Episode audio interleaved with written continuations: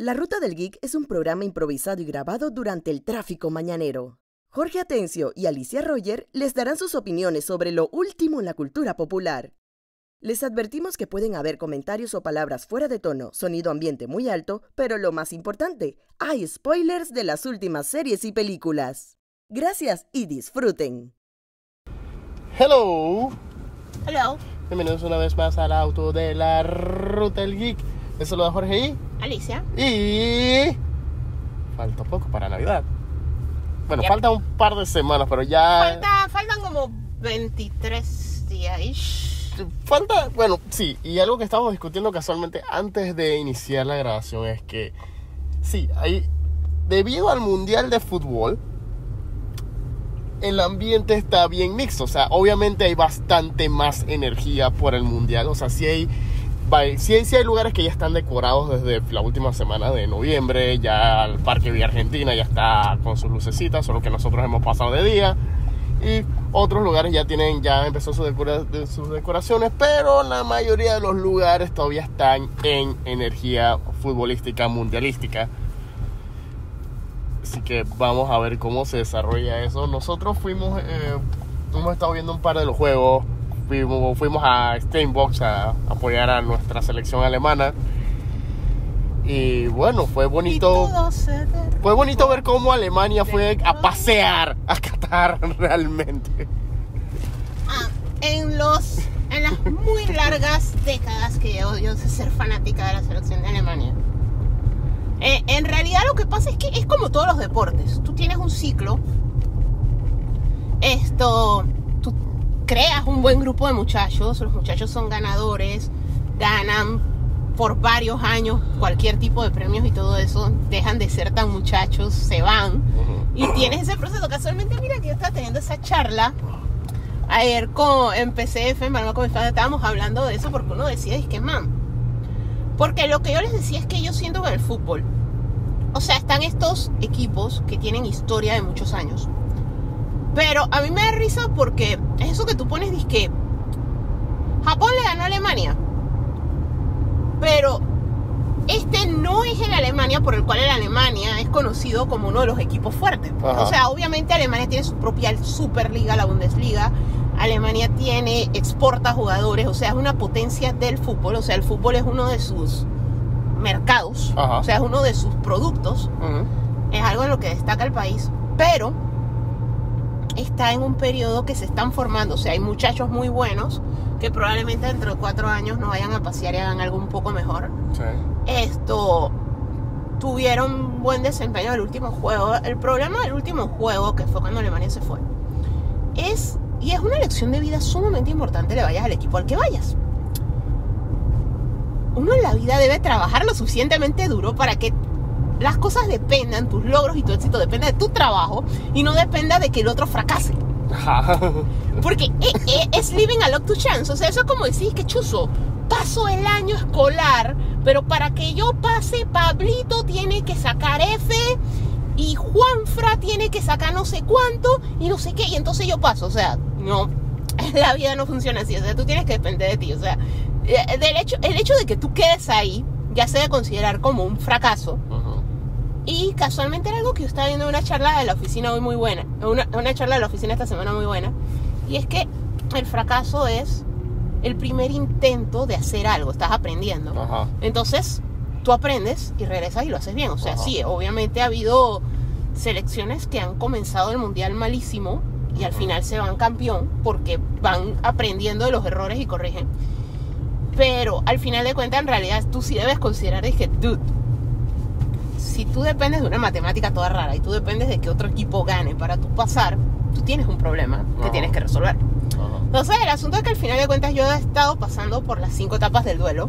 Y era, de hecho, yo puse un tweet al respecto en este segmento que se llama el Mundial del Geek, que a mí me da risa cómo funciona el Mundial. Cuando está mi país en el Mundial, cuando está Alemania, es quiero que gane Alemania. Cuando llegó Panamá, el país donde nací, es llegamos, lo importante es haber llegado. Y lloro cada vez que tocan el himno porque Rusia. llegamos y no me importa que no colegio, whatever. Ok. Esta vuelta no fue Panamá. Ya me sacaron Alemania, es Ahora, ¿quién quiero que pierda? O sea, ya se volvió un Deadpool. O sea, es el, el mundial para mí ahorita mismo es un Deadpool. Es decir, que esta selección me cae mal, este tipo me cae mal, este país me cae mal su política tal cosa, este país me cae mal por tal otra cosa. Y entonces al final de cuentas, este país me da rabia porque la razón por la que todo el mundo le va me da rabia. Entonces, o lo menos ese hecho con la selección de Japón es súper gracioso. Porque yo les admiro lo que han hecho y me gusta la estrategia que han estado usando porque es que como tú como débil peleas contra el más fuerte. Y como karateca yo sé que es una parte de la cultura japonesa, es, siempre ha sido como el más débil puede ganarle al más fuerte aprovechándose de las ventajas que tiene o aprovechándose de la fuerza del otro. O sea, es sumamente estratégico y en ese sentido me gusta. Pero lo que se me hace muy ridículo es que todo el mundo le vaya por los animes. Ajá. Entonces se me hace tan ridículo que cada vez que juega Japón, yo le voy al otro. Solo por joder. Porque me- se me hace todo ridículo. Porque es de que, dude, ¿por qué le vas? O sea, y si fuera que alguien se sentara y me explique, no porque supercampeones, no porque ahora hay un manga que se llama Blue Lock, que es de cómo crear el goleador y que no sé qué. No porque Sailor Moon. Y yo dije, dude, Sailor Moon ni siquiera toca una fucking pelota de fútbol en su vida. O sea, what are you talking about? Entonces, e- e- es esa vaina. O sea, me encanta el fenómeno de que todo el mundo le va porque Seiya salvó a Saori. o porque tú has sido más espato. O sea, le van por las razones más absurdas ever. Entonces, al final de cuentas, es que. eh, Entonces, eh, por eso te digo, o sea, entonces, más que nada por trolear, o sea, pero en realidad no, ya no es que tengo intereses, o sea, eh, mi único interés es eso de que un amigo muy querido del trabajo vive y muere por Brasil, entonces me gustaría que Brasil le dé alegrías porque en ese sentido, o sea, ya no está el mío, pero yo tiendo a ser muy empática, entonces yo dije que ah, me gustaría que él tuviera esa satisfacción, pues, pero más allá de eso es disque ahora quién pierde, man, sería un trick que este equipo goleara al otro. No, y así. Y más que nada me da risa porque en verdad en este mundial todo puede pasar. Porque en realidad muchos equipos están de relevo, muchos equipos tienen gente joven, Ajá. muchos equipos no se han acoplado aún. y de hecho, muchas muchos estrellas están saliendo. De hecho, muchos equipos han sorprendido en la primera fase. A mí lo que me daría risa es que a veces pareciera que todo estuviera apuntando a que la final de este mundial va a ser Cristiano versus Messi. Ajá. Y esa vaina también me daría mucha risa. Sí. Pero eh, eh, el asunto es que al Algo que la FIFA muy claramente dirá que eso fue una cadena de coincidencias y de todo. No, yo creo que sí hay algo raro con el bar. O sea, Sí, eh, Le- eh, y en general, o sea, no, utilizado- no lo digo por el gol ese de Japón, que esa bola eh, era la bola de Schrödinger. La bola salió o no salió dependiendo de, no sé, tu presbicia, ceguera, astigmatismo, whatever. Porque, o sea, no sé, o sea, yo todas las fotos en las que hoy la bola estaba afuera, después entró una cosa así de que mientras haya un cachito de la bola adentro, o sea, es una vaina toda absurda. Esto, ¿y cuántos goles no le cancelaron a Argentina y otro pocotón de equipos? O sea, a Costa Rica también, o sea, ha sido una locura esta vaina que uno al final cuenta, dice que, hey, en verdad yo siento que Skynet va a empezar por el bar. O sea, va a empezar así, me voy a meter en todos los deportes voy a manipular los resultados para hacer dinero en una personalidad farsa que me cree. O sea, una vaina así. No, Para los que no saben, el VAR es el sistema que ha utilizado el arbitraje del mundial, donde ahora hay tantas cámaras y tantos sistemas precisos que una inteligencia artificial es la que te dice si sí o no. Una vaina así. y en está cancelando 200 goles cámaras- bien canallamente. No, y entonces hay veces que, o sea, el fuera de lugar, todo el planeta Tierra lo vio. Y hay veces que es que eso fue fuera de lugar. ¿Cómo? Ajá. Y a veces yo siento que, volviendo al tema del anime, en, su- en Supercampeones, el equipo este, yo creo que era el equipo este del niño que supuestamente era el niño buena onda que se estaba muriendo del corazón, pero que era bien hijo de puta en la cancha. Tom. Andy, Andy, Tom, ajá, ¿cómo se Andy, era? Andy, era Eh, Andy. El que se estaba disque muriendo Andy, y ajá. nunca se murió nada. Ajá, era Publicidad engañosa. La vaina es que el peladito ese, él en la cancha, él hacía una vaina que se llamaba disque la jaula del pájaro, Ajá. que era que él echaba el equipo para atrás cuando el otro equipo se adelantaba, de tal manera de que siempre lo forzaba al fuera de lugar. O sea, tú nunca podías pasar hacia adelante porque tus jugadores siempre iban a estar en fuera de lugar.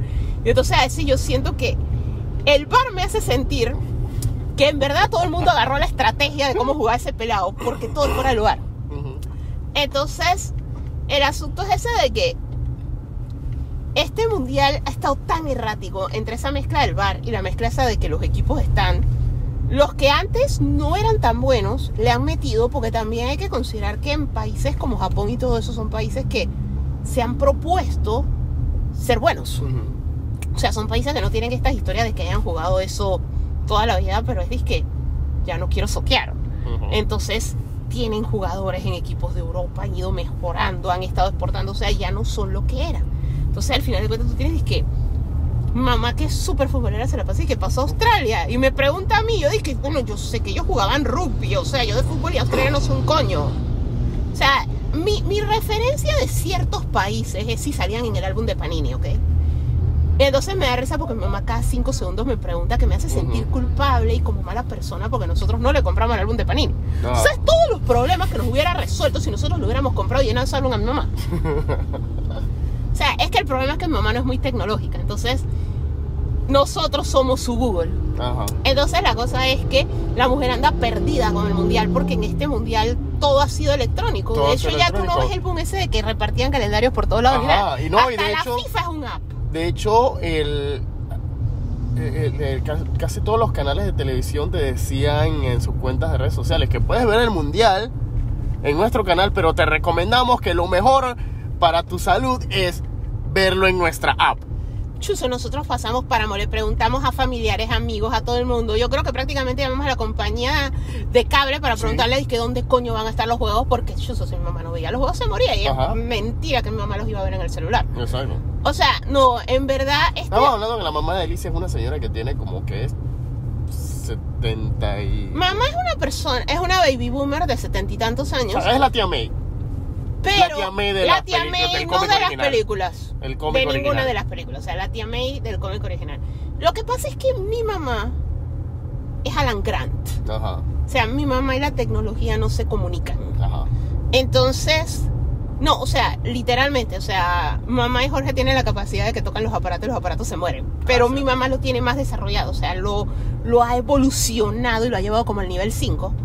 Entonces la vaina es que la mujer es cero tecnología. Y el mundial se volvió full tecnológico. Sí.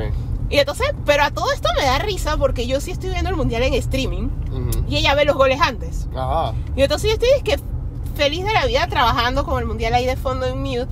Y de repente mi mamá dice que golearon y yo ni, la- o sea, en Pico la partida ni siquiera ha comenzado, ¿ok? O sea, la jugada ni siquiera ha comenzado. Yo no sé ni qué está pasando y mi mamá ya me, ya me anda spoileando los goles, o sea.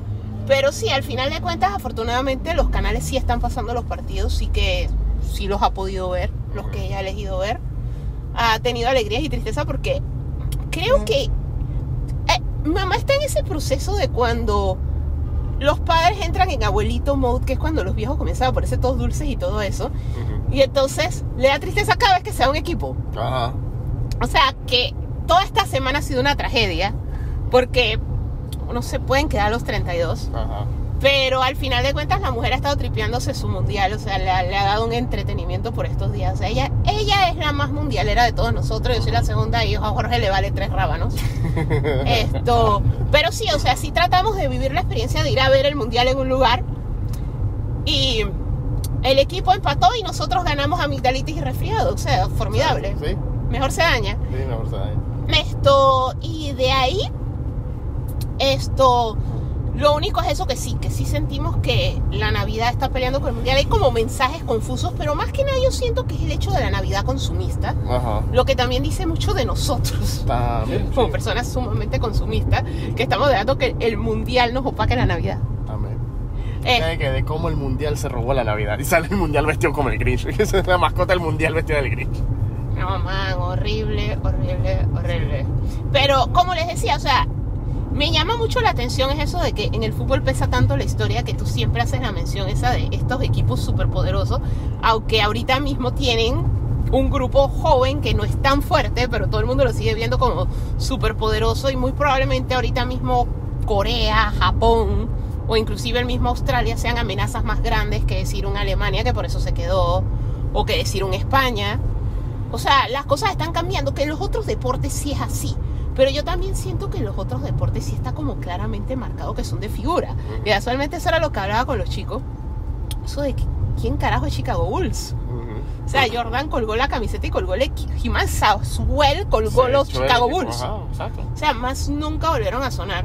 Y es lo mismo que yo les decía casualmente con Patriots. Ajá. Tom Brady se fue y de hecho ya ya está están hablando que el va a volver. O sea, al final de cuentas, en esos, en los otros deportes, Ujú. sí, o sea, si tú le ganas a Chicago Bulls ahora, tú no te sientes pechón, porque no es el Chicago Ya no Bulls. es el Chicago Bulls de no es 90. ese Chicago Bulls. No. Pero tú en fútbol sí le puedes ganar, que a un Brasil que no es el Brasil legendario, o sea, no es el Brasil de Ronaldo y todos estos manes, y sentiste pechón que le gané a Brasil. Dude. Ahí sí estás como el comercial de Coca-Cola que ofendió a todo el mundo. O sea, le ganaste a Brasil con un hombre menos. O sea, no- ese no es el Brasil. Esto, pero sí, o sea, me llama la atención la, la, la correlación entre los distintos deportes. Lo otro que aprendí para ya ir cerrando este segmento del Mundial del Geek es cómo ahora a través del streaming y los reruns el Ujú. contenido no está envejeciendo rápido. Porque es curioso, comentando otra vez con el hecho ese de que medio país le va a la selección de Japón por el Newbie. Ajá. O sea, ¿cuántas generaciones no crecimos viendo el Newbie? Ajá. O sea, y te estoy hablando de diferencias abismales. O sea, gente en los 40, 30, 20, Ujú. 10 y todos sabemos quién es Oliver Atom. Ajá. O sea, eso antes no era así. No. O sea, antes, por ejemplo, si tú me hablaras, y de hecho el contenido americano no es así, o sea, No. tú no ves a alguien de 15 años diciéndote He-Man con todo y que Netflix trató de devolverlo. O sea, pero hay cuatro generaciones hablándote Newpie. sí. Hay cuatro o cinco generaciones hablándote Goku. Ajá. O sea, el contenido no está envejeciendo como antes. No. El contenido se está volviendo más permanente. Sí, sí, sí. Tomando en cuenta de que no solo están los servicios de streaming, que te, digamos que, digamos que, por ejemplo, que Crunchyroll tiene su sección de, digamos, Dragon Ball y este te pone todo, todas las Dragon Ball, te los pone ahí. También está el hecho de que también están en YouTube en todos los idiomas posibles, ya sea de, en canales oficiales, canales eh, no oficiales, como eso de, o sea, puede ser es que digamos, digamos, eh, Real Ghostbusters. ¿ok? Ghostbusters es una serie animada de los 80, está en YouTube, está prácticamente completa. El canal oficial de, de YouTube de Ghostbusters está subiendo los episodios cuando se acuerda y lo sube una vez por semana. Pero desde hace rato en inglés, en español, en francés, tú puedes encontrar todos los episodios completos en canales que retro cómicas, retro dudes 80 Sí, es como Pepa, Ajá. que tú encuentras todo Pepa en YouTube. Exacto. Y Tampoco- no pregunten cómo es eso. Exacto, tampoco voy a preguntar. O sea, el, es como tú dices, o sea, el contenido ya se está. O sea, ¿cuántos canales? Hay, hay un canal en YouTube que da ya yo unas 24 horas del día, o sea, todo el día dando los episodios. No, o sea, sí, pero a lo que yo me refiero es a que por lo menos hay algunas de esas franquicias que sí han muerto un poco, solo Ajá. que las han tratado de mantener activas, porque obviamente muchas de esas, por lo menos las americanas, son de Hasbro y Hasbro quiere vender juguetes. Ajá. O sea, Hasbro, créanme, o sea, Hasbro es un maldito drug dealer que se queda la mitad de mi salario casi por quincena. Pero el asunto es que Hasbro lo que hace es que las revive de alguna manera, les hace una película por más mala que sea, pero ya el nombre volvió a salir. Te tira una nueva versión del juego.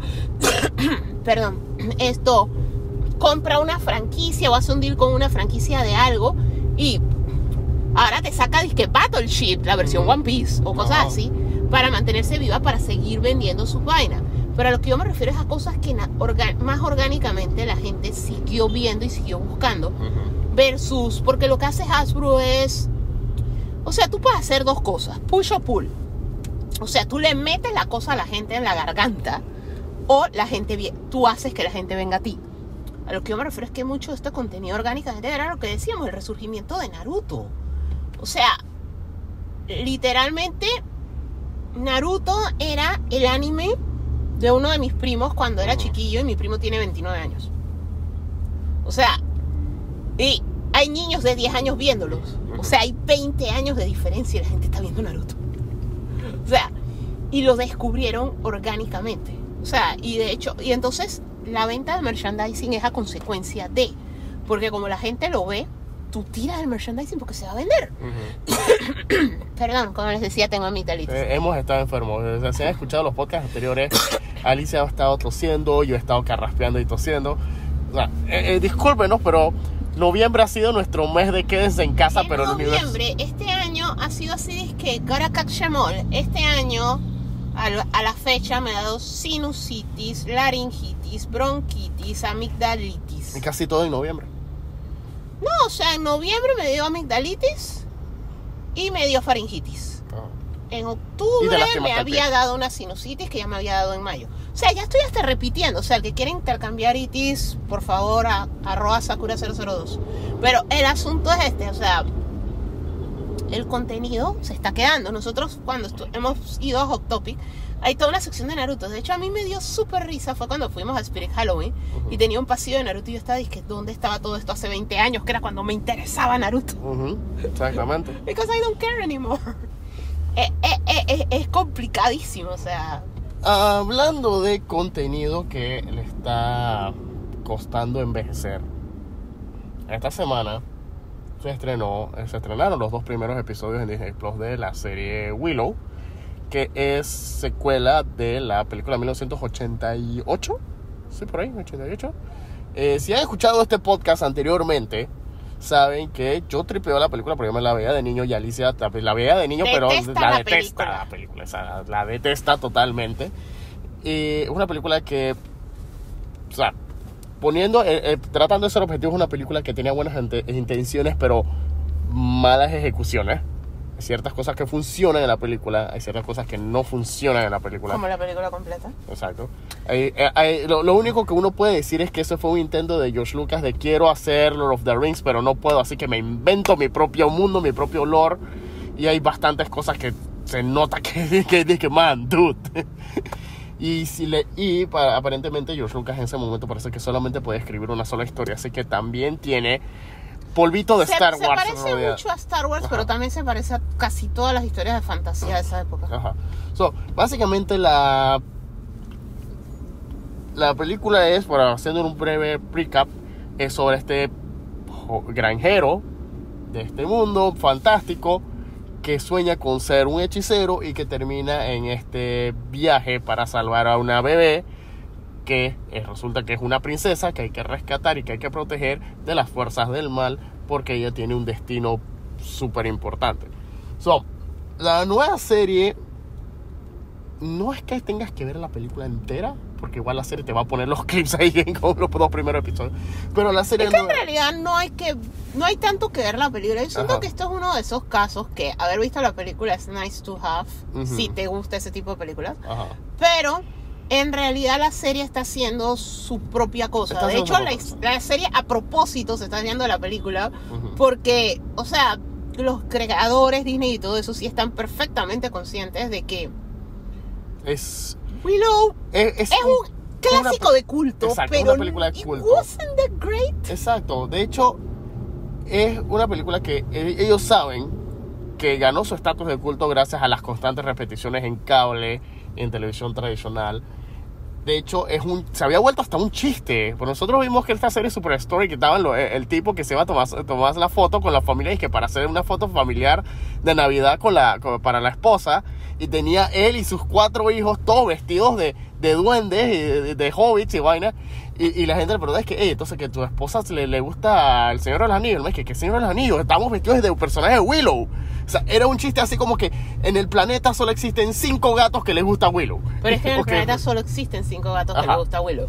Eh, o sea, eh, eso, eso es lo que quiere decir que es de culto. O sea, con el tiempo levantó un following, pero nunca fue masivo. O sea, y, había, más, otro, había otro chiste. y más que nada porque no era lo que se esperaba. En, la película está Fanboys, cuando los, los pelados se meten en la oficina de George Lucas para robarse el, el guion de episodio 1, se meten en la oficina de George Lucas y dice, oh mira, aquí está el, el prop del Millennium Falcon, aquí está el prop de la espada de luz, aquí está el, el primer guion de, Star Wars, aquí está la- el, el- el- el primer rollo de THX 1138, puras cosas importantes de George Lucas. Y me dije, eh, aquí está la varita de Willow y nadie dice nada. Me dice, ¿saben Willow? El enanito. Pero el asunto es que Lo que pasa es, inclusive no fue que no fue rentable. Lo que pasa es que estaban buscando el próximo Star Wars y no Ajá, lo fue, porque exacto. es que en realidad es blanda, o sea, es una más del montón, o sea, no, no sobresalió, pues, porque esa es la realidad. No es que, hay que recordar que en los 80, por alguna extraña razón, había tanta fantasía, o sea, había Sí. Conan, había esa otra que yo también detesto, Labyrinth, Ajá. la otra que no me gusta de los Muppets, El cristal negro. Ajá, o sea, fantasía había a la, a la vuelta de la esquina, o sea, fue un género muy y, popular. y sin olvidar que habían películas de fantasía que no estaban en el mundo fantástico, sino en el mundo real es donde algo fantástico aparecía. O sea, o sea, había la imaginación estaba vuelta loca en los 80. No, pero por eso te digo, o sea, la premisa es esa, o sea, en ese momento había tanta fantasía, o sea, literalmente estaba tanta, tanta, tanta fantasía, que al final de cuentas fue una más del montón, o sea, no destacó. Ujú. O sea, la película no tuvo nada que destacara. Es una película de estas que trasciende la historia que mucha gente la recordará más que nada por... Las películas que vemos en la infancia tienen muchas razones por las que tú las recuerdas. Con quién la fuiste a ver, qué, qué evento tuviste. Hay gente que va a decir que ah, la veía con mis padres y la Ajá. fuimos a ver al cine y por eso es mi película favorita ever, por el recuerdo total. En mi caso, yo la detesto porque mi recuerdo era, mi familia, como lo hemos mencionado antes, fue early adopter de VHS en un país que era territorio Betamax. Ajá. O sea que cuando tú ibas a alquilar a los videoclubes, no había nada en beta. Star Wars, no había nada en VH que diga, todo era beta, o sea, eran pasillos, todo el bendito videoclub. Hace una idea de un blockbuster, la pared de Blu-ray, cuando Blu-ray recién salió. Es el, el mismo fenómeno, o sea, había un mueblecito chiquito de VH, porque Panamá era territorio beta. Todas las películas de la historia del cine estaban en beta. Había 25 en VH, ¿ok? No estaba Star Wars, estaba Willow. Pero Como el mi tío decía- veía Lucasfilm, Exacto, porque el póster decía de George Lucas, la cajeta de- de- de- decía de George Lucas, el creador de Star Wars, y chiquito, Willow. Entonces, al final de cuentas, cada vez que yo pedía, me alquilan Star Wars, porque sí, nunca me cansaba de ver Star Wars, me alquilaban Willow. Entonces, al final de cuentas, para mí fuera, pero si a mí no me gusta esto. O sea, a mí en ese entonces, películas de fantasía, o sea, era disque lista de películas que yo detestaba de infancia. Disque El último unicornio, fantasía. Laberinto, fantasía. A mí no me gustaba la fantasía. O sea, la primera película de fantasía que salió de mi pod de esto no me gusta fue La historia sin fin. Y fue por el contraste ese de que era el niño leyendo. Que se unía con la fantasía, Falcon y todo eso. Esa fue la primera que yo dije que esta me gusta. Pero normalmente a mí no me gustaba Conan ni nada de eso. O sea, a mí me gustaba el sci-fi. O sea, y era súper curioso. O sea, yo podía ver 2001, que para cualquier niño era sedante, pero me aburrían las de fantasía. Entonces, al final de cuentas, ese era el asunto. O sea, como me forzaban a verla porque era disque lo que la hay. que hay, le cogí una tirria, pero bárbara. Pero en realidad, la película es eso. O sea, no es que es buena o que es mala. O sea, no trascendió. O sea, se esperaba que fuera la panacea. Sí. Y fue una película de Y fantasía y- más. exacto, fue, y ese año, y es- esa época estaban saliendo bastante. Estaba Willow, Salían demasiado. Estaba Cruel, que esa es otra que también que es otro desastre. De, desastre Focobe, que, que Cruel la dieron hasta en Cine Gallo aquí en Televisión Nacional. No, o sea, por eso. O sea, salía demasiado Salía demasiada, fantasía. y- o sea, fue una fue y- como la época dorada de la Ajá, fantasía. y estaba compitiendo con películas animadas que de por sí son más ah, Y. Ranking Bass estaba en su época dorada, que Bass, también Don sacó un montón. Don Bluth que se estaba también. tirando su secreto de Nim. Y también, como ya había mencionado, también estaban las películas de fantasía que no eran mundo fantástico, pero que te traían cosas fantásticas al mundo real, como Gremlins, Back to the Future, o sea, Splash. Splash. O sea, tenías pocotón de cosas, o sea, la- estaban Y la otra, la del maniquí. Ajá, me enamoré de un maniquí también. O sea, habían tantas películas con, donde que estaban jugando. Porque en realidad muchas de esas películas eran otro género de películas que tenían algo fantástico para empujar la trama. Así que muchas de esas a veces, a veces hay gente que no sabe si contarlas como fantasía o no. No, sí, entonces al final de cuentas, la, la película, ese es el hecho, pero la serie, como se dio cuenta que no tiene un big following Ajá. Y no envejeció bien, o sea, los efectos visuales se ven catastróficos. Sí. Entonces ellos al final de cuentas lo que dijeron es, si te gusta Willow, haber visto Willow, vas a ver conexiones con esto. Si nunca te gustó Willow, esto es su propia cosa. O sea, los protagonistas son toda una nueva generación. O sea. Willow pasó a ser como que era, era lo que yo le decía a Jorge. Es como si fuera un Yoda. O sea, él lo viste cuando era un aprendiz, un no sé qué, no sé qué, pero ahora es el mentor. Esto está en otro rol, pero los protagonistas son teens y la serie está apuntando más a ser algo así tiempo de Smallville, Gossip. Girl y todo eso. O sea, es un más quién anda con quién. Ah, mis papás me están obligando a ser princesa, pero yo quiero ser caballero. Ay, no, me quieren casar con este esperpento, pero me gusta la otra. Es- y Ah, es no, que- o sea, son cosas Y, así. y es exacto, porque es una serie que no te- dentro de lo que es el- los personajes, o sea, te caen bien, pero si le metes muchas mentes, no, va, te- no te va a traer nada nuevo que no hayas visto antes. Pero por lo menos los personajes te los tan, tan tripeables. El- No, pero es que eso es un género de por sí a mucha gente le gusta. O sea, mira Riverdale y Ajá. todo lo que ha salido. O sea, Exacto. el hecho de que sea una serie, un drama adolescente, pero en un ambiente fantástico, no le demerita porque, Exacto. o sea, esos dramas adolescentes son lo que están vendiendo ahorita mismo. Es lo mismo que Merlina. Ajá. Es el mismo tipo de serie. Ajá, exacto. Entonces también, eh, o sea, la producción se ve súper brutal, las, las locaciones, todo se ve fantástico. Lo único malo aquí, si tratando de no spoilear mucho, es que como es un Legacy sequel, comete el mismo, Las generaciones La pasadas son unas exacto, comete el mismo crimen que hizo Ghostbusters Afterlife, que hizo Star Wars, que hizo Jurassic World, y que aparentemente Top Gun Maverick es la única que no lo ha hecho, que, que es que la generación anterior y todo lo que tuviste en la película original valió madre, pues. Y ahora eh, los manes son todos amargados, fracasados, y, y no solo, y, y no solo tienes que soportar el Pero hecho. es que sí y no. O sea, honestamente, Top Gun Maverick lo hizo, pero a medias. Porque, o sea, lo que pasa es que cuando tú ves Top Gun Maverick, el mismo Maverick no evolucionó. Ajá. De hecho, esta película es lo que lo impulsa a finalmente madurar a los 60 años. Ajá. Pero ellos lo que te ap- aprovechan es, ah, pero Iceman maduró. Ujú. Iceman logró, Iceman llegó lejos y Iceman lo cargó toda la vida. Lo que pasa es que en la mayoría de los Legacy Sequels, la metida de pata es, podía fracasar en su academia Jedi. Pero ¿por qué Han también tenía que volver a ser un Scoundrel? ¿Y por qué Leia nunca logró fundar la Nueva República? O sea, al final tú pusiste que los tres eran unos losers, Ajá. ¿ok? Pero tú sencillamente podías poner, no se fundó la Nueva República, pero Luke creó su orden Jedi. O sea, eh, eh, el balance que tiene Top Gun Maverick versus las otras es que Maverick él mismo no evolucionó tanto y esta película lo ayuda a terminar de desarrollar y te demuestra los detalles en los que sí él evolucionó.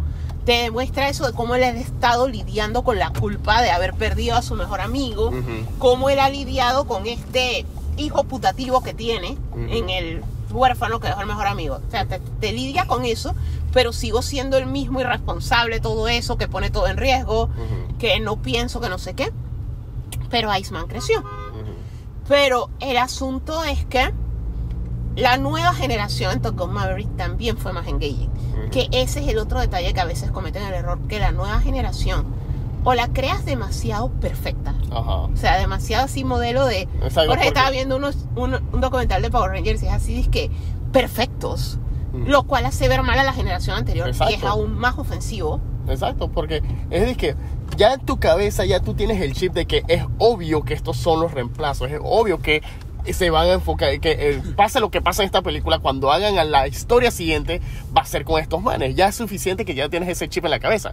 Pero que denigres todo lo que se hizo, la, todo lo que hizo la generación anterior, que se rompan todas las relaciones. O sea, me está diciendo que después de todo lo que vivieron, esas relaciones eran tan frágiles como en el momento que se pelearon cuando se conocieron. O sea, ahí es cuando tú te crees que, man, o sea, es que Está, está mal manejado. está mal manejado. Súper mal manejado. Ujú.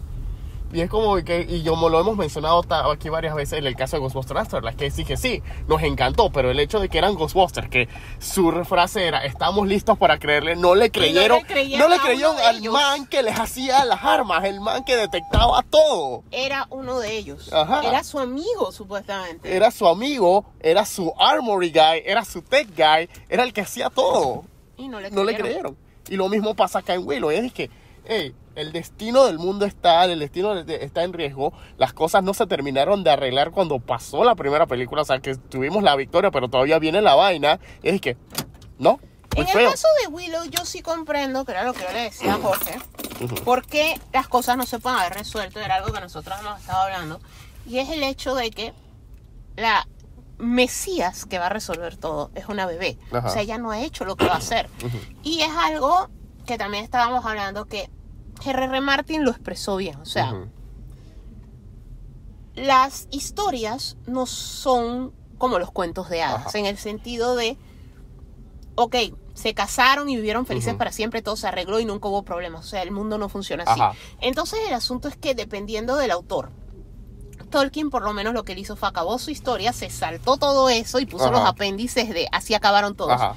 Pero el asunto es que esto, sí, cuando terminan ciertas cosas, Star Wars, que muriera Palpatine, no restablece la galaxia. Exacto. Ok, en Ghostbusters es un poco diferente, o sea, le ganamos a esta amenaza. Pero entonces tú me vas a decir que no hubo más fantasmas por 30 años, que fue lo que hiciste. Y la conclusión a lo que nosotros llegamos es que es una consecuencia de la nostalgia. Nuestra generación es tan nostálgica que nosotros no queremos que nos recasten ciertos actores icónicos.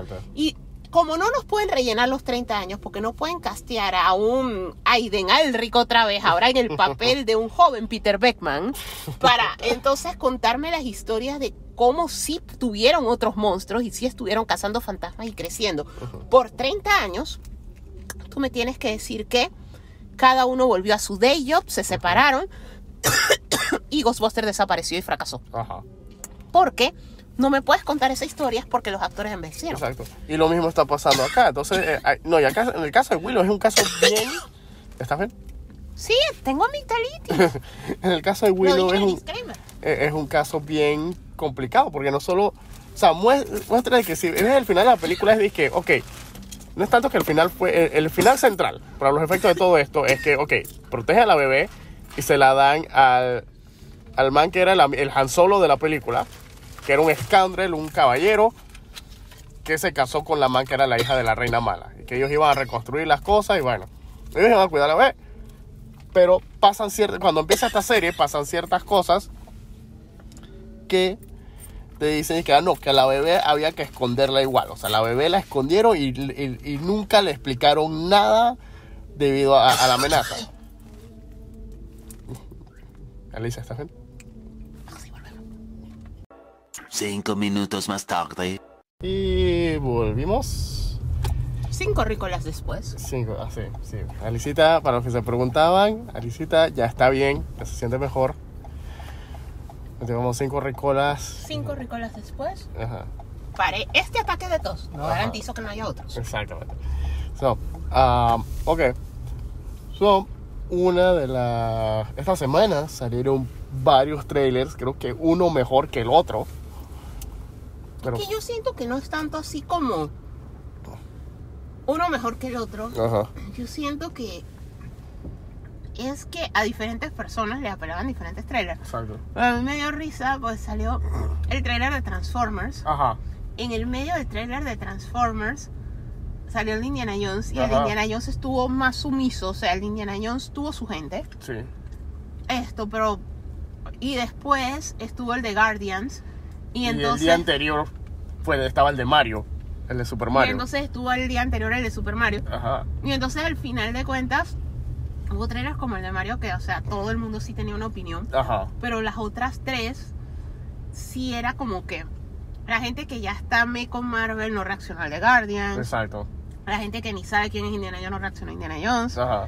Y la gente que nos vale me Transformers reaccionamos para decir que nos vale me Transformers. Exacto, o sea, o sea, fue- fueron, fueron ayer fue- estuvo lleno de trailers, pero como tú dices, hubieron varias opiniones bien mixtas. Ujú. El de Mario no tuvo, fue- eh, La opinión es general. la opinión en general, Todo está cool menos la voz de Chris Pratt. Exactamente, todo está con menos la voz de Chris Pratt, o sea, todo, todo, incluso hasta la voz de Luigi, todo, todo, o sea, el único que, el único que no está haciendo su tarea es Chris Pratt. No, y mostraron un poquito más del concepto ese de que sí son promeros de Nueva York. Ajá, Que lo que a mí me está gustando es eso de que, para bien o para mal, todo es canon. exacto. o sea, todo lo que han dicho o sea, antes, pues poco a poco, pues. Ajá, yo siento que esa película va a ser así como Lego Batman, que va a ser. O sea, le va a hacer un respeto a todo y va a aceptar se va a todo. burlar de se todo. va a burlar de la película, de- de- posiblemente se burle de la película del 95 de Bob Hoskins, posiblemente se burle de las eh, el Super Mario Bros. Super Show y, y Yo siento que tomaron mucho de ahí. Sí, no, sí. Porque todo eso de que son plomeros, porque en realidad el overall era por la tecnología para que se les notaran los brazos. Ajá. O sea, pero todo eso de que es un italiano descendiente que vive en Brooklyn, que es plomero, Ajá. que vive su Isekai, se va a un mundo fantástico. Todo eso empezó con la serie animada. ¿Eh? Esa era la historia que te ponían al inicio de cada episodio. Ujú. Que eran unos plomeros que se fueron por una tubería mágica y quedaron en el mundo de los hongos y, y rescatando a la princesa. Yo creo que más bien es que se pegó bien duro con una tubería. Todo es un sueño, que termina como el 2, que todo es un sueño. Sí, pero sí, no, el tráiler de, de Super Mario Brothers, el do- eh, la película, es, o sea, la verdad estuvo mágico porque te está poniendo todo lo... Y te está metiendo hasta el Rainbow Road de Mario Kart. No sé ni cómo, no sé si eso va- y si eso lo están poniendo en el tráiler, quién sabe qué es la escena post si es que va a tener. Yo siento que sí, pero yo siento que ese concepto de ellos de manejar los universos a lo Mario Galaxy lo están usando para eventualmente sí tirar más contenido de... Hay que ver... Era algo que yo te decía cuando estuvimos en Universal, que cuando tú lo ves no dice Super Mario World, dice Super, Super Nintendo, Nintendo World. World. Ajá. O sea, hay que ver ese deal entre estas dos compañías hasta dónde se extiende. Y no sea que ellos en realidad sí van a sacar eventualmente un Smash. Y que, o sea, que van a sacar eventualmente una película de The Legend of Zelda, que tengamos a Link y a Zelda y a los otros personajes, canon y todo esto. Que después van a sacar Metroid. Ajá. Porque a mí me llamó mucho la atención porque es que cuando tú ves el diagrama del parque y cuando tú ves los avances en la construcción en California o ves el parque que abrió en Japón, debió llamarse Super Mario Land. O sea, Sí, todo es Mario. todo es Mario. Eh, eh, o sea, todo es Mario, pero ¿por qué se llama Nintendo? Ujú. Entonces ahí es donde a ti te cabe. Y Universal con ese formato de que en realidad eran estudios de cine y son grandes, son los estudios, o sea. Son los soundstage. son los soundstage y es que son enormes, te hace sentir que es Mario. Mario es el primero, pero Mario no va a ser el único. O sea, a lo mejor tendremos hasta Kirby o quién sabe qué. Cuidado que hasta Pokémon. Entonces, al final de cuentas, yo siento que eso es algo a lo que ellos están apuntando. O sea, ellos no se van a quedar solamente ahí y por eso comenzaron a sacar tantas cosas. Entonces está súper interesante. O sea, obviamente la diferencia es que como es animado y todo eso, no creo que sea como decía la gente, es que, bueno, y ahora van a chotear a Sony para la iniciativa Smash. No porque el tratamiento que se les dio fue distinto. Exacto. O sea, porque yo honestamente, o sea, por todas las escenas, o sea, aquí nunca va a haber una escena live action de Chris Pratt. O sea, esta es full animada. Exacto. Eh, eh, no es lo mismo. Pero eventualmente Nintendo tiene bastantes historias interesantes que contar. O sea que la- las posibilidades son bastante buenas. O sea, es bastante positivo. A mí me encantaría ver una película de Zelda. Es la que más me asusta por todo esto de que imagínate si la voz de Mario, que Mario por lo menos emite más sonidos que Link. Ujú. O sea, castear a Link va a ser disque Mission Impossible, o Sí. sea, y que la gente lo acepte, o sea, es muchísimo más difícil. ¿no? Pero yo siento que promete muchas posibilidades y para ambos para ambos esto, para ambas cosas, para Nintendo y para Universal, y yo siento que Mario Kart lo pidió Universal, Ujú. porque ese es el Rai, Ujú, Sí, ese es el único Rai sí, es la única atracción grande que tiene el. en los dos. Ajá. Tanto en la versión de Japón como en la versión de Estados Unidos. Eh, a ver, fuera de eso, bueno, el trailer de. Como mencionaste, el trailer de Transformers. El trailer de Transformers, o sea, está cool dentro de lo que se cabe. Eh, todavía está el debate si esto es después de Bumblebee o si esto es precuela. es 10 años después de Bumblebee. 10 años después de Bumblebee. Es de la continuidad de Bumblebee, no, que no se sabe es si Es si este es y Bumblebee conecta- son de la continuidad de las otras. Ajá, exacto. Sí, o- exacto. No se sabe si esto conecta con las películas de Michael Bay o si va a ser, como dijo Alicia ayer en, cu- cu- cuando estábamos hablando después de ver el trailer, si esto va a ser como en X-Men que hicieron Days of Future Past, Todo se Y it's ya. all connected. que que it's all connected, pero al mismo tiempo estamos haciendo nuestra propia cosa. O- disfruta la película mientras It's la conectividad se va al pero time travel y shenanigans, sí que al final esto no va a terminar viviendo esa historia porque hubo cambios, Ajá. pisaron mariposas, pero no se sabe porque es que en realidad Bumblebee fue precuela Marvel viene en los 80, estás en los 90, o sea que todavía estamos en el pasado. Es como si todo esto fuera precuela de lo otro. Ajá, O sea, todavía ellos no han negado que lo otro sea el futuro. exacto. Los diseños se ven, o sea, es una mejora. Pero es que es el pasado. Tú puedes decir que se enchecheró con el tiempo. Exacto. Los diseños se ven, se ven bien para lo que es tanto los Transformers, los Autobots tradicionales como los, los Maximals que salieron en el trailer. Una gran mejora tanto en lo que era la misma serie animada de Beast Wars, que es de donde la serie, esta serie está tomando bastante material. Eh, vamos a ver el próximo trailer a ver qué sopa. Y bueno, obviamente el trailer de Indiana Jones, que también estuvo súper genial, nostálgico, emotivo. Le falta. Le falta no sé. algo. Eso sí, le falta algo ese- y se nota que ahí están utilizando ve- bastante CGI para Harrison Ford. Es que- no, pero es que tiene algo. O sea, yo creo que fueron por ciertas decisiones visuales, Ajá. pero en realidad se ve. No sé, o sea, se ve new. Pero, o sea, a lo que yo me refiero es que una película de indie se debe ver all. Se ve porque supuestamente la, el flow es que eran como películas timeless, como eran se- e- e- evocando el feeling de las películas seriales así de, de las que... que O sea, hasta cuando tú ves el logo parece una caricatura. O sea, Ajá. pareciera que, te, que fuera dizque el, logo de Looney Tunes. O sea, tiene algo que a mí sí me hizo como que no sé si es que se ve barata, Ajá. se ve nueva. Tiene algo que a mí sí me hizo como no la siento una película de Indiana Jones. Que con todo y lo horrible que es la calavera de cristal, por lo menos en el marketing se sentía como una, película de película de Indiana Jones.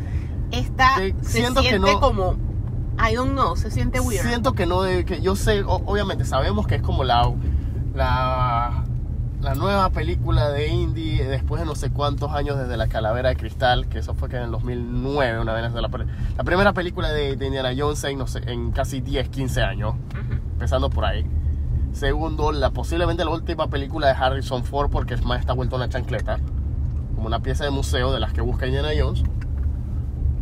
Siento que estuvo demasiado in your face haber puesto, haber hecho la Star Warsada, el Rise of Skywalkerismo, de haber agarrado la música y ponerla en ese tono suavecito melancólico. Tin, tin, tin, tin, tin. Creo que fue, eso fue, creo que eso Eso es estuvo de más. que Harrison Ford se está muriendo, empieza a llorar. Ajá, creo que eso estuvo de más, porque ya de por sí vamos a ver a no solo Indiana Jones, sino que también sale eh, John Rhys Davis, que creo que es el único del elenco original, aparte de Karen Allen, que obviamente no va a salir en esta, hasta donde tenemos entendido, pero del, los- del elenco viejo, de las películas viejas, John Rhys Davis, que era el que hacía, de Sal- el, que hacía el papel de Salah, creo que es el único que todavía está vivo. Sí. Sí, y ya. No, y este, bueno, y obvio, eh, que Kwan, que salió en Everything Everywhere All at Once, pero yo creo, pero él no creo que vaya a salir en esta ni de cameo. Hubiera sido cool, pero no creo. No creo que vaya, porque los manes se pusieron. Ellos subieron la foto de que Hui Kwan y Harrison Ford abrazándose, encontrándose en el D23. O sea, y sí esto se ya estaba filmado. Ah, o sea, exacto. si no es una escena post crédito, una vaina así, y es porque decidieron hacerlo ahí. Exacto. Y obviamente esta, esta película va de alguna forma ignorar la calavera de cristal. De alguna forma, porque por simplemente porque a la gente no le gustó. Pero es una de esas, eso es una de esas cosas raras de que, por lo menos mira el caso de Star Trek. Star Trek Nemesis, que fue la última película que hizo. De hecho, las dos, las dos películas finales. La película final que hizo William Shatner de Star Trek, que era eh, el Star Trek 6, El País Desconocido. Y la última película de, que hizo eh, Patrick Stewart con la tripulación de Next Generation, como Jean-Luc Picard, que es Star Trek Nemesis. Para todos los efectos, esas dos películas son malísimas. Y lastimosamente son las que cierran el ciclo de, es- de ese, ese, ese de sus correspondientes grupos de actores. O sea, antes de que empezaran a hacer todas estas vainas de streaming, esas eran las dos últimas películas. Para bien o para mal, esos dos podrios de películas eran el capítulo final. Y la saga siguió, la saga siguió y aún así encontró la manera de que, por lo menos la serie de Picard, continúa después de los eventos de Nemesis. O sea, la- la- las otras series y las otras cosas que han salido han hecho acknowledgement de que sí, esas películas son malas, pero son parte de nuestra mitología y lo estamos integrando en los episodios de nuestras series. Y es algo que Indiana Jones y que muchas otras películas, que es lo que la gente quiere que hagan con Star Wars, porque a nadie le gustó cierta, la, la, la, la sequel trilogy tuvo opiniones mixtas. Sí. Y que todo, y a cada rato, todos los años siempre sale alguien pidiendo que borren el sequel trilogy, o que borren la Rise of Skywalker, o que borren las Jedi. Pero tú ves que hay otras sagas que sí, como, como te menciona el caso de Star Trek, que es que sí, o sea, hice dos películas malas, pero son parte de mitología y no las voy a, no, no las voy a ignorar. Sí. O sea, no sé si. Y hay otras, y hay otro pocotón de franquicias que son así, que no, que yo tengo un pocotón de películas directas para video, pero no las voy a ignorar. Son parte de mi lore, son parte de mi. Que hay películas que son así, que es el caso, es como lo menos Chucky. Chucky, absolutamente todo desde principio a final Ujú. es canon. Exacto, la serie de Chucky está haciendo el acknowledgement que reconoce y es parte integral de su trama los eventos que ocurrieron en La novia de Chucky y en El hijo de Chucky. Películas que la gente detestó. Y tienen su público, pero por lo general eran películas detestables, pero la serie nueva de Chucky que empezó el año pasado, en el 2021, utiliza esas dos películas como parte integral de su trama. Sí. Y eso es algo que de verdad, la verdad, la generación nostálgica la genera- eh, debe, ya empezar a aceptar. Y no solo la generación nostálgica, sino los estudios de cine que hacen productos para la generación nostálgica. No te debes dejar llevar por lo que dice el público. El público nunca va a saber lo que quiere. Porque el público va cambiando. O sea, la gente que te dijo que este, que este contenido no me gustaba, o que este contenido sí me gustaba, esa gente no va a ser la misma que te va a decir el contenido no me gusta ahora. Y eso es algo que aquí en la Ruta del Geek hemos dicho constantemente. O sea, y es que yo en lo personal, cuando empieza Indiana Jones 5 y el dial del destino, o el, mar- el marcador del destino, como sea que se vaya le vayan a poner en español, porque es... el dia- dial of destiny, Pero, Chuso, es que no es marketeable dial en español. yo sé que Stargate, Stargate Hay cualquier cantidad de personas que ni siquiera saben que es un dial. Ajá, Stargate, yo sé por en Stargate, ellos, acuerdan que ellos activan el Stargate utilizando un dial. Pero yo sé que eso tiene un nombre en español que no es dial, Por eso te digo. pero no es marcador. No, eso tiene un... Porque tiene como es, como es una palabra antigua. No, es que por eso te digo, es una palabra tan antigua que el 90% este ni la recuerda. Ajá. Pero por lo menos el punto al que voy es que Indiana Jones simplemente porque la gente odió. Porque aquí en este tráiler te ponen, y no solo el tráiler, sino lo que se había liberado de prensa es que Indiana Jones te va a poder poner, eh, la, la persona que va a estar con Indy en la película es, es su ahijada. Que no sabemos de dónde salió. Que se piensa que es la hija de este man, el egipcio de la 1. Ujú, el, Sala. Sal- ajá, que es la hija de Salah. Se piensa, o sea, se no piensa, se sabe. exacto. Pero es que eso, a lo que voy, o sea, no porque simplemente la gente odió la calavera de cristal se deberían ignorar esos eventos, o por lo menos el evento, el, el o sea, puedes ignorar los extraterrestres, pero lo que debería, no se debería ignorar es que Yo creo que ellos van a hacer, no se debería ignorar a Marion y a. Maud Williams. para bien o para mal, ellos tienen que aceptar. O esta es secuela de la, Última de la cruzada. 3, de la última cruzada, o hacer una mención sencillamente. Este man no quiso regresar, una llamada telefónica. Ajá. Exacto, o sea, por lo menos hacer la mención. Lo mencionan que existe. Ajá, que existe el hijo y que el hijo está con la mamá, una O vaina así. whatever. No, Exacto. o sea, es un hombre adulto hecho y derecho. O sea, no tiene que estar con el papá al, lado, al ladito, pues. Exacto. normal. Pero que lo mencionen, pero ellos no han dicho, pero también es muy común eso. O sea, nosotros ya hemos visto una Terminator Hemos visto que fue mucho- secuela de la 2, ignorando todo lo demás. Halloween, que fue secuela de la 1, ignorando todo lo demás. O sea, que tampoco es descabellado decir que sí estén eliminando la, la vera de cristal. Pero Caitlyn Kennedy no la caracteriza anular cosas. Aunque meta la pata, no las anula. Entonces, tocará ver, esperar y ver. A ver, esto, a ver qué otro tráiler fue que salió así. Ah, el Guardián de la Galaxia que estuvo. Los dos, o sea, el material de Marvel, o sea, si no hemos llorado suficiente con Marvel, o por lo menos no, Marvel no nos ha hecho llorar, o tratar de hacernos llorar, tiró dos trailers. Bueno, uno fue un trailer, que fue el trailer de Guardianes de la Galaxia volumen 3, y el, ah, un una recapitula- recapitulación de los eventos de Ant-Man antes de Ant-Man and the Wasp, Quantumania.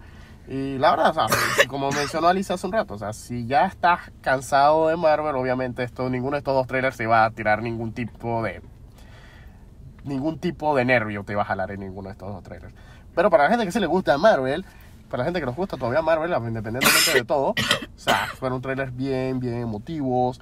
Curiosamente que, que Marvel tire el especial de Navidad de Guardianes de las Galaxias, que es una, una de las cosas más divertidas que han hecho, y que a la semana siguiente de haber lanzado el especial de Navidad tiran este trailer que ya de por sí te va a decir que el trailer poco poco, el trailer nada más le faltó decir, sacar un, un texto o un mensaje de James Gunn diciendo sigan viendo el especial de Navidad porque es la última vez que ustedes se van a reír con los Guardianes de la Galaxia. No, en realidad el especial de Navidad fue útil no solo porque está chistosito y eso, sino que le permite a James Gunn cerrar la historia como la quería cerrar. Ajá. Porque no va a tener que explicar ciertas cosas como por qué los guardianes están en Nowhere, por qué lo compraron, cómo están organizados ahora. O sea, ellos sencillamente van a salir así porque él ya eso lo contó, o sea que no lo va a repetir. Entonces, al final de cuentas, él lo que decía era eso, ¿no? Por cómo se dieron las cosas, esto, por los retrasos por COVID, por los retrasos por el despido que él tuvo y todo eso y regresar. La película la contó de una manera que salió el especial de Navidad primero, lo que le permitió que el especial de Navidad es como un prólogo. Mm, Y entonces no va a perder tiempo en la película en eso. mm. Cinco minutos más tarde. Volvimos. Volvimos. Volvimos al auto de la ruta del geek y ya en medio del... Ok, so, esa es la cosa. Hace un rato hablamos de la ruta del mundial o el mundial del geek. Y como habíamos mencionado que en medio de... Como el mundial cayó justo en diciembre, el- mundial le estaba robando el trono a la Navidad y parece que también ha habido otros eventos que el, la atención al mundial le ha robado el, El el trono todo. Sí, porque o me acabo de enterar, ayer me enteré y debí haberme enterado durante la semana porque me había llegado el correo, pero ayer me enteré porque varios de nuestros amigos estaban en, en el evento. No estoy hablando del Bakufest, sino estoy hablando de, o sea, digo, al lado del Bakufest. No, pero es que nosotros no somos el target del Baku No, no, no, o sea, siempre no. nos vamos a enterar a posteriori. Porque no, no, nos exacto. ve- no vemos la publicidad, vemos es cuando la gente ya fue. Ajá. Ok, saludo a nuestro amigo Dex, pero man, yo siento que el Bakufest tuvo hasta más promoción que el Festival de Cine, eh, el IFF. De la, nada, de la nada el IFF te- te- se está haciendo, es que tiene actividades esta que, semana. Yo siento que lo mató la pandemia. Sí, o sea, yo sí, siento que ya de ahí, ese festival en particular, dejó de sonar y tronar por la pandemia, porque como por la pandemia era este enredo de que tú tenías que meterte en ciertas plataformas para Ajá. poder y pagar para ver las películas Ajá. versus como antes que era que tú ibas al cine y tú comprabas estaba la persona del IFF que te atendía y tú comprabas Tu boleto, tú podías participar en las actividades de pero voluntarios. también en medio de todo esto también es que o sea es como todo el mundo se ha estado quejando y todo el mundo los ha estado criticando pero ese tipo de cine está medio dead Sí. o sea, honestamente nadie, muy poca gente, o sea, yo, yo conozco algunos que sí, o sea, un, un viejo amigo de trabajo, Luis Acuña, estoy segura que él sí, por más chiquito que sea el IFF, lo está esperando en uno de sus momentos favoritos del año, pero de ahí, ese no es el cine que ve la gente. De, hecho, eso era casual, eh, es lo que hemos estado hablando, que Martin Scorsese, Nolan y toda esta gente, no es que están mal, lo que pasa es que cuando, cuando algo te afecta directamente, o sea, eso, cuando algo te afecta directamente, tú te expresas de una manera que obviamente no es la correcta, que se siente muy personal. Ajá. Entonces todo el mundo está diciendo que te pullaron el bolsillo y estás ardido porque Ajá. tus películas no hacen lo que hacen estas películas. Pero sí, obviamente están ardidos, obviamente les está afectando el bolsillo y todo. Pero lo que están diciendo no es mentira. Y en realidad ese cine, y para las personas que nos gusta ese tipo de cine, ese tipo de películas, está muriendo. O sea, tiene una cuasi casa en el streaming. Ujú. Y en el streaming tiene hasta un poquito más de vida porque a veces te van a poner el banner Ajá. y va a ser la primera película en el, en el, ¿cómo que se llama eso? En el tren. En, Eh, no, en el carrusel al el- inicio. ajá, el se, me, se me había olvidado la el, slider. En el slider es el inicio, en el carrusel es el inicio, va a ser la primera película y tú vas a leerte la descripción y a lo mejor te apena y la ves. Y es como tu mayor chance versus estar en el cine al lado de cinco salas con la última de Marvel, tres salas con la última de DC. Ah, regresaron los azules estos de Avatar, no sé cuántas salas Y la película la, animada. la de película turno. animada de turno. O sea, lo que hacen los cines es, mira, ¿a qué hora se duermen los niños? Porque los niños ven Marvel DC animada. Ujú. Así que vamos a ponerla en tanda de las 10 de la noche, que ya no hay niños. O sea, o que tienes que esperar hasta la última tanda de las 7, 8 de la noche de la película familiar. La sala se desocupa y tienes una sola tanda. Un solo día a la semana, una vaina así. O sea, es una locura. O sea, al final de cuentas ese cine está sufriendo. Sí. Entonces en eso se nota. O sea, sí, también en medio del mundial, obviamente no suena tanto, pero también es eso. O sea, es, si tú preguntas, nadie, más gente está esperando el Bakufest. Y no es que Sí. esté diciendo que el Bakufest es algo. O sea, el Bakufest es un muy buen evento. El evento. Bakufest tiene su target. Lo que pasa es que es un target más para el- los fanáticos de la comunidad anime más que nada. O sea, se trata de mezclar a veces con cómics, videojuegos y eso, pero en realidad es un evento para fans de anime. Entonces, y tiene sus edades metas. Y a mí una de las cosas que me está gustando ver es la transición de personas con las que yo iba a estos eventos cuando yo estaba en la U, amistades de hace muchos años, que ahora están yendo a llevar a sus hijos. O sea, Ajá. y ese es el ciclo normal. O sea, nosotros ya no tenemos por qué ir por nosotros a ese evento. O sea, ir por un sobrino, por un hijo, por un hijado, por... O sea, tu... ¿Cómo es que se llama eso? Tu ward, tu, tu Dick Grayson, makes sense. Pero honestamente ya tiene que haber un, un obvio passing of the torch.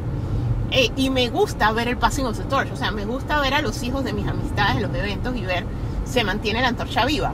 O sea, y obviamente ya algunas personas de la generación de nosotros ya en la batuta que son los que están organizando los eventos. No como Son antes que éramos, éramos exacto. todos íbamos, ellos tomaron la batuta de ahora yo los hago para la siguiente generación. Entonces, en ese sentido, por eso te decía, a mí no me llega la publicidad y perfecto, porque honestamente no me debería llegar, no soy el target. Pero sí me gusta posteriori ver las fotos de la gente que conozco disfrutando con sus hijos porque es como que, hey, se Ujú. mantiene vivo. No, Está no, súper claro, yo, cool. yo te entiendo. Entonces, todo está. Y más que nada, porque hay que aclarar que Alicia está hablando más que nada en su. Por lo menos en su feed personal, en sus redes sociales. Pero por lo menos en el feed de Ruta del Geek, obviamente, como hemos estado siguiendo varios de estos, de nuestros amigos que sí, siguen yendo a estos eventos, obviamente sí me llega bastante la. Ah, la no, yo sigo a, a amistades que van, pero me refiero en el sentido de amistades que van, pero por sus hijos. O sea, yo siento que alguien de más de 35 años, a menos que sea trabajo en realidad, Exacto, no, claro. eres el target porque es un evento bien rookie. O sea, Ajá. esto no es decir el Comic Con de San Diego o el Comic Con de Brasil, que era este fin de semana, que son eventos ya de un calibre más grande que tú vas hasta de 80 años. O sea, no, estos eventos son para jóvenes. Ujú. Son Entonces- mayoritariamente para jóvenes. Entonces, perfecto que no me salga la publicidad. Sí. Entonces, eh, a, a ver, en otras instancias, a ver qué más ha pasado esta zona. Eh, bueno, eh, esta semana no tan trascendental, pero sí trascendental para nosotros. Alicia terminó God of War Ragnarok. Finalmente, la amigdalitis me dejó terminar el juego. Es que fue un cambio bien drástico porque yo el anterior lo acabé en un fin de semana y este me cogió, ¿qué? ¿Tres fines de semana? Sí, Me cogió un mes casi. Y en realidad sí está un poco más largo. sí. Esto sí, definitivamente no lo hubiera acabado en el mismo tiempo que el otro. Ujú. Está más largo, recorres más. Ahora sí recorres más reinos versus en el anterior. El anterior siempre se sentía como que era la primera parte del pastel. O sea, Ajá. como que tú tenías que revelar más cosas. O sea, acá finalmente se revelan las cosas. Pues. Esto, muy, muy buen juego. Eh, de hecho, da para más. O sea, yo no completé todos los sidequests. Llegó un momento que ya yo estaba modo. Quiero saber cómo se acaba, así que vamos a empezar y directo al final. Pero eh, en realidad está muy bueno. Si tiene unos puntos, como de hecho yo, yo puse una publicación de lo que me pareció el juego como overall, que en realidad para mí fue una obra maestra. Esto no sabría cómo compararlo versus el otro, o sea, los dos se complementan, este es muy bueno, me gustó muchísimo. Esto es una obra de arte, Pero es como cuando yo compartí lo que me había parecido, me comentan nuestros amigos del laberinto de Aragón. Chiquillo, malcriado Atreus. O sea, obviamente hay una transición entre un Atreus niño, de como de 10 años y todo eso, a un Atreus adolescente. O sea, sí, sí se siente el cambio del dulce niño adorable, que excepto por esa parte en la que él descubre que él es un dios y que el man se descontrola, así como que yo soy un dios, puedo hacer lo que me da la gana. Excepto por esa parte, Atreus era un niño bastante dulce. Ajá. Y acá es un adolescente, o sea, y hay, hay momentos que tú en realidad quieres meter su garnatón. Y entonces Kratos ha evolucionado en esto del parenting, en esto de ser papaluchón él solo. Entonces él es un poco más comprensivo que el anterior, que era sencillamente voy y tú haces lo que yo te digo y no pienses y no sé qué. Acá Kratos actual escucha al chiquillo, es empático, o sea, cambia por completo.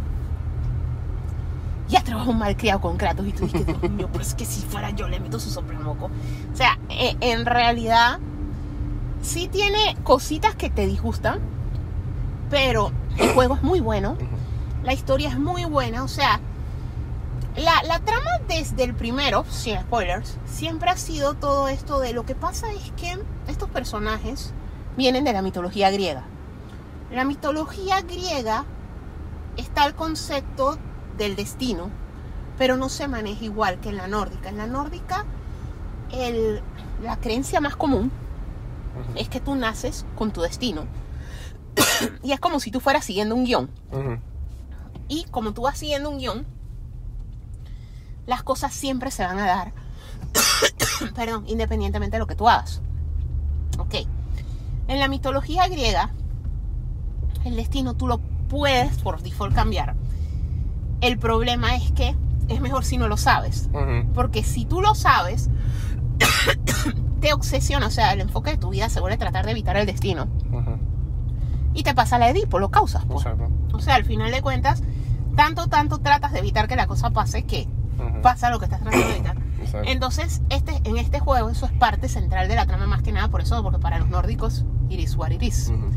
Y al final del primer juego, ellos tienen cierto grado de foreknowledge. Y entonces en este juego es como lidiar con eso de, hey, nos resignamos a que esto es nuestro destino o nosotros forjamos nuestro propio destino. O sea, Ajá. de eso se trata el juego. Y lo hace muy bien. O sea, el manejo de la historia está excelente. Los personajes están más desarrollados. Regresan los favoritos del juego anterior. Conoces nuevos favoritos. Visitas reinos que, como decía, no visitamos en el anterior. Eh, o sea, los stakes son más altos. Ves a personajes. a- a- va a haber parte que da risa que yo le comentaba a Jorge. Que es curioso porque el MCU se ha metido con esta mitología nórdica Ajá. y ha usado personajes, o sea, ya desde que termina el 1, ya tú sabes que Atreus es Loki. Ujú. Esto, todos tenemos una versión de Loki por el MCU. Exactamente. Esto, ya en este juego, tú ves a Thor y lo ves desde el final del otro Ujú. y no se parecen nada a Hemsworth. Entonces tienes como primero que todo que cambiarte el chip, ese de olvidarte todo lo que el MCU te enseñó mal Ajá. de los dioses nórdicos. Exacto. Porque te E lo irte enseñó mal. atrás, porque te lo enseñó mal. Por- e a exacto, las porque, raíces. ajá, porque recuerda que los dioses nórdicos del MCU no son ni siquiera dioses, son extraterrestres con naves espaciales donde la magia y la ciencia es una sola cosa.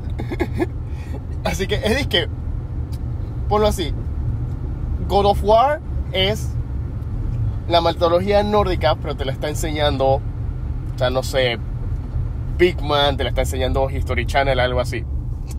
La mitología nórdica del MCU la- es la mitología nórdica cuando te la enseñó Homero Simpson. Así que No, o bien sea, al bien final, obviamente las dos se toman libertades. O sea, la diferencia es que, o sea, el MCU les hizo un favor. O sea, el MCU los pone charming, por así decirlo. O sea, acá te los pone crudos tal cual eran. No, y- Entonces, y, y es curioso porque Thor, Love and Thunder, como tú, tú mismo me lo, lo mencionaste, los dioses que hemos visto a través del MCU en las tres primeras películas de Thor, te ponen todo un Asgard donde todo el mundo está chile, un cierto pequeño grado de arrogancia por parte de Odín y otros hacia los humanos, hacia Midgard, ajá. Pero por lo general todos están chill. Tú quieres parquear con los tres guerreros, tú quieres montarle a las naves espaciales, tú quieres aprender magia con Friga, todo, todo está cool. Ajá. Pero Thor, Love and Thunder es la que te, te dice que los otros dioses de las otras mitologías son los arro- arrogant assholes, que en realidad son los dioses nórdicos. No, o sea, todos los dioses de las mitologías, de las diferentes mitologías, usualmente son arrogant assholes. Ajá. O- sobre todo las mitologías europeas. Ajá, O sea, porque los dioses griegos son unos assholes. ajá. Los nórdicos, igual. Igual. Pero la diferencia es que el MCU lo que hace es eso, o sea, te los ablanda. O sea, no te los pone como eran. O sea, sí te muestra que Thor es alcohólico. Ajá. Pero tú nunca es que lo ves, excepto por un poco lo ves en Endgame al inicio, que lo ves todo gordo y deprimido y todo eso, pero tú no lo ves sencillamente borracho y peleando por la vida sencillamente porque mi único propósito es pelear. O sea, los han humanizado. Por falta de una mejor, de un mejor término, los han humanizado más. las, las relaciones que venían de la mitología no los han respetado. O sea, y Lady Sif son frenes. Ajá. Él tenía Jane Foster. O sea, acá lo vas a ver en su relación tradicional. Ya uno le había visto en el juego anterior los hijos tradicionales. Ajá. O sea, como te digo, toma libertades. Porque no es que es disque exactamente tú agarras el anillo de los nivelungos y es God of War. No, pero. O sea, empezando con que ningún dios de la mitología nórdica es el hijo del dios de la guerra de los griegos. Ajá. O sea, empezando por ahí, pero es un poco más preciso. Entonces, ese es uno de los primeros disque, choques así, disque. Y de ahí ya lo otro es cuando va empezando la historia. Obviamente nosotros somos como Kratos en el sentido de que nosotros usualmente estamos más familiarizados todos con la mitología griega. Así que tú te la pasas todo el juego diciendo esto es un Edipo Rex. Esto es un Edipo Rex. Ah. Ellos van a causar lo que están evitando. O sea, tú te la pasas todo el juego pensando eso. ¿Sí? Sí.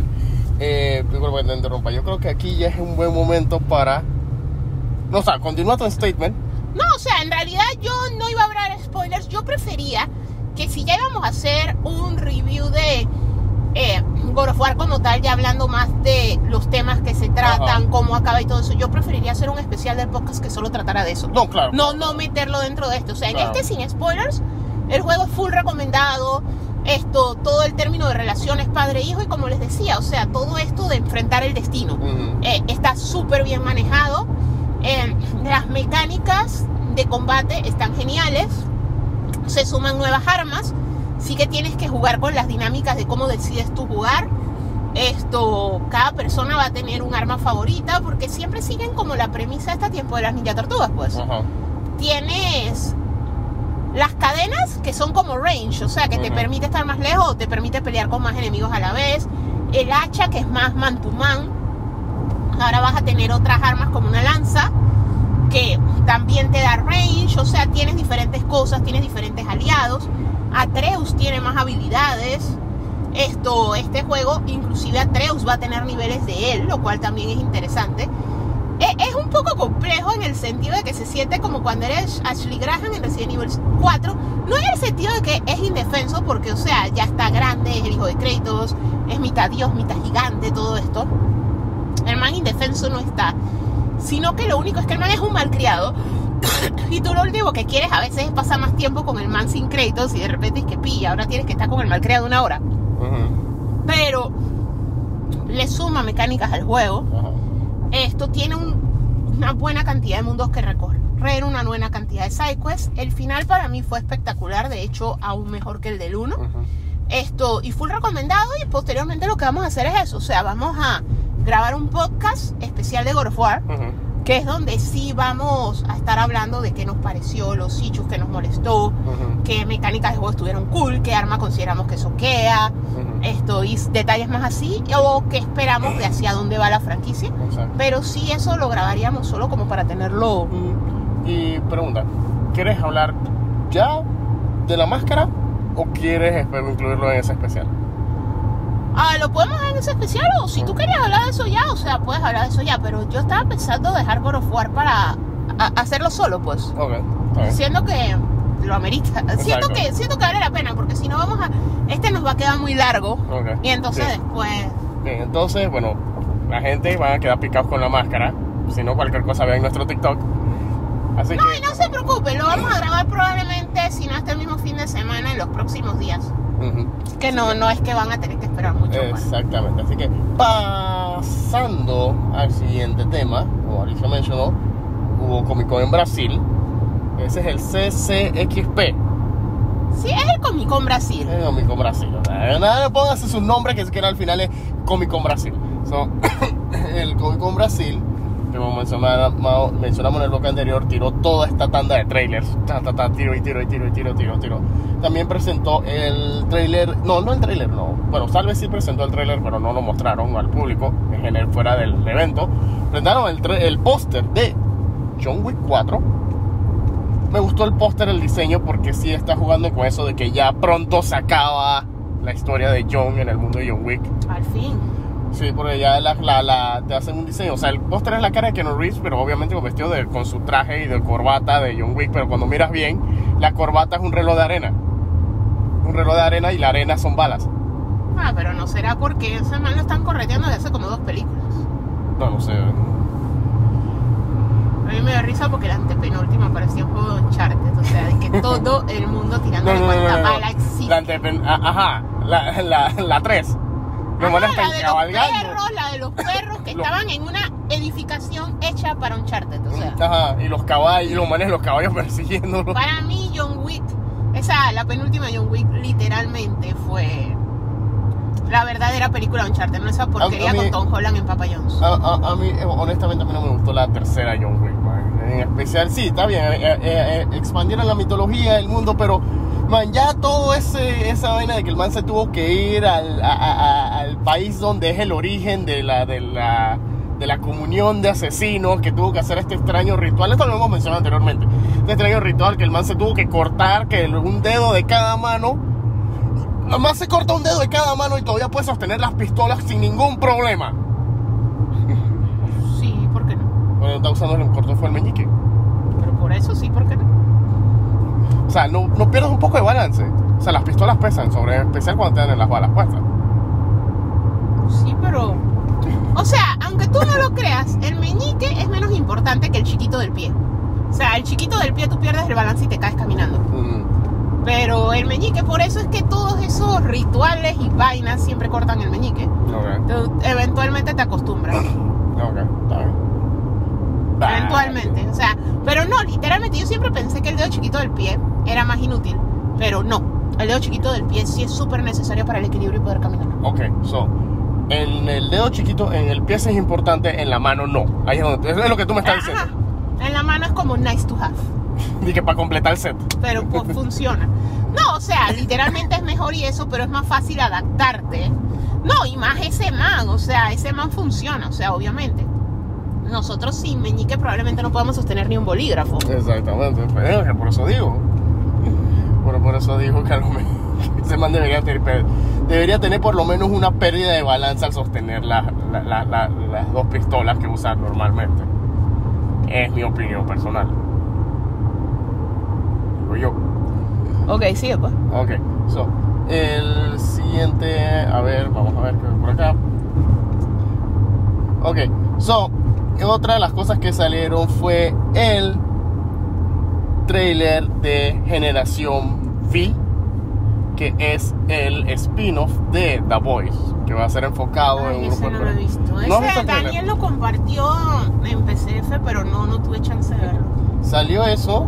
O sea, se ve interesante, o sea, se ve interesante, se ve cool, o sea, va a ser The Voice desde el punto de vista de, de pelados adolescentes que están en esta academia para que sean entrenados con sus poderes. O sea, que esto van a ser como los X-Men del cómic, pero que no lo sacaron porque estaban demasiado pasados. de. Exactamente, decidieron hacerle su propia cosa. Eso salió, el trailer se ve súper violento, súper brutal, como siempre. Eh, ya vemos que Amazon le está sacando, así como HBO le está sacando el jugo a Game of Thrones, Amazon le va a sacar el jugo a, a The Voice. Eh, a ver qué más. Ah, entonces salió esta pequeña pieza de noticia. Y es que según rumores y reportes, parece que hay, no solo ha habido reacciones mixtas a negativas ante las últimas películas del MCU, lo que corresponde a la fase 4 de Marvel Studios. Parece que se ha reportado que dentro de los ejecutivos, productores y de personas que trabajan dentro de Marvel Studios, también ha habido reacciones mixtas a negativas a las películas que han lanzado o cómo han quedado. Al punto que según el rumor se están considerando reevaluar posibles cambios de dirección y tono en lo que vendrá siendo fase 4 y sería digo fase 5 y 6 que ya sería para en términos más sencillos de comprender serían lo que es los productos de Marvel Studios en el camino a eh, Secret Wars. Secret Wars y, Dan- y Kang Dynasty Lo que pasa es que, primero que todo, que Disney, está cambiando de dirección. Ya Ajá. supuestamente los primeros cambios de Iger se están empezando a sentir, sobre todo en el área de los parques. Esto, pero ya, y con el personal, ya, ya está haciendo cambios y ajustes. Esto, el asunto con Disney es eso, o sea, están cambiando de leadership, están cambiando de dirección. Esto, el MCU está sacando muchas cosas. Hay que recordar que con todo y que Iger fue el que lanzó Disney Plus, era el bebé de Chapek. Ujú, Y Chapek hacía muchas cosas para Disney Plus. exacto Algunas muy buenas, algunas un poco mediocres porque el que mucho abarca poco aprieta. Ellos comenzaron a sacar demasiado. El asunto también fue, les afectó la pandemia. El contenido que ellos sacaron era de duelo. Ese contenido se les...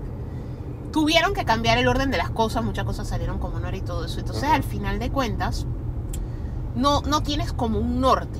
Porque ellos ya estaban...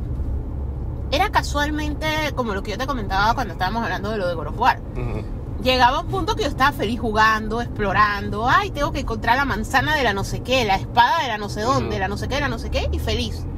Pero llega un punto donde ya tú tienes el drive de no puedo parar. No puedo soltar esta vaina porque se está poniendo bueno y tengo que saber cómo acaba. Eso hacía plata para Disney con las películas de Marvel. Porque tú veías el, por falta de otra mejor palabra, el endgame. No necesariamente la película endgame, sino que Pero tú tú veías hacia dónde iba a cerrar. Exacto, Pues. eh, exacto, que todas las películas, todas las Iban fases hacia algo. tenían, Tenían iban hacia algo. algo. Inclu- por lo menos la primera fase tú sabías que iba hacia la reunión de los Avengers. Después cuando se acaba Avengers, tú sabes que entonces lo que viene es, en fase 2, es la primera búsqueda de, las piedras infinitas. O sea, tanto tú como el público, de hecho la película, la fase termina, o es- la penúltima película fue Infinity, eh, Age que es la primera vez, que es la, la segunda vez que alguien, que un personaje en cámara dentro del universo de Marvel dice existen las piedras infinitas. El primero fue el Collector. Ajá. O sea, ya tú sabes que viene eso, pero es la mente, pero entonces lastimosamente es interrumpido, es- ese quest es interrumpido por la guerra civil. Lo que pasa Y entonces es que viene la tercera, Sí, viene la tercera fase Tú que sabías que ibas hacia otras cosas. Ajá. Entonces Eh, viene la tercera fase que era las consecuencias de la guerra civil, tomando en cuenta que viene la amenaza de Thanos. no, y es que ese es el punto al que te voy, que todo iba hacia algo. Hacia algo. El asunto es que volvimos al inicio.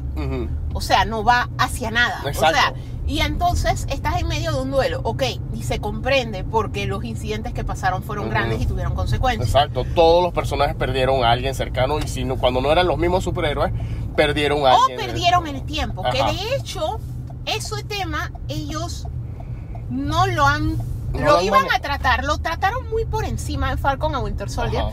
De eso sí iba a tratar Black Panther. Ajá. Pero por la muerte de Chadwick Boseman tuvieron que volverlo duelo real de pérdida de alguien que falleció. Pero en la versión original sí era Chadwick porque él perdió los primeros cinco años de la vida del hijo. Y entonces es como que yo me perdí todo esto. O sea, es duelo por el tiempo perdido. Que es algo que muchos de los personajes tienen. De hecho, tú se lo ves a Falcon cuando Sam ve a los sobrinos. Porque lo dice, mis sobrinos eran una cosita así. Y ahora, y yo no lo vi pasar.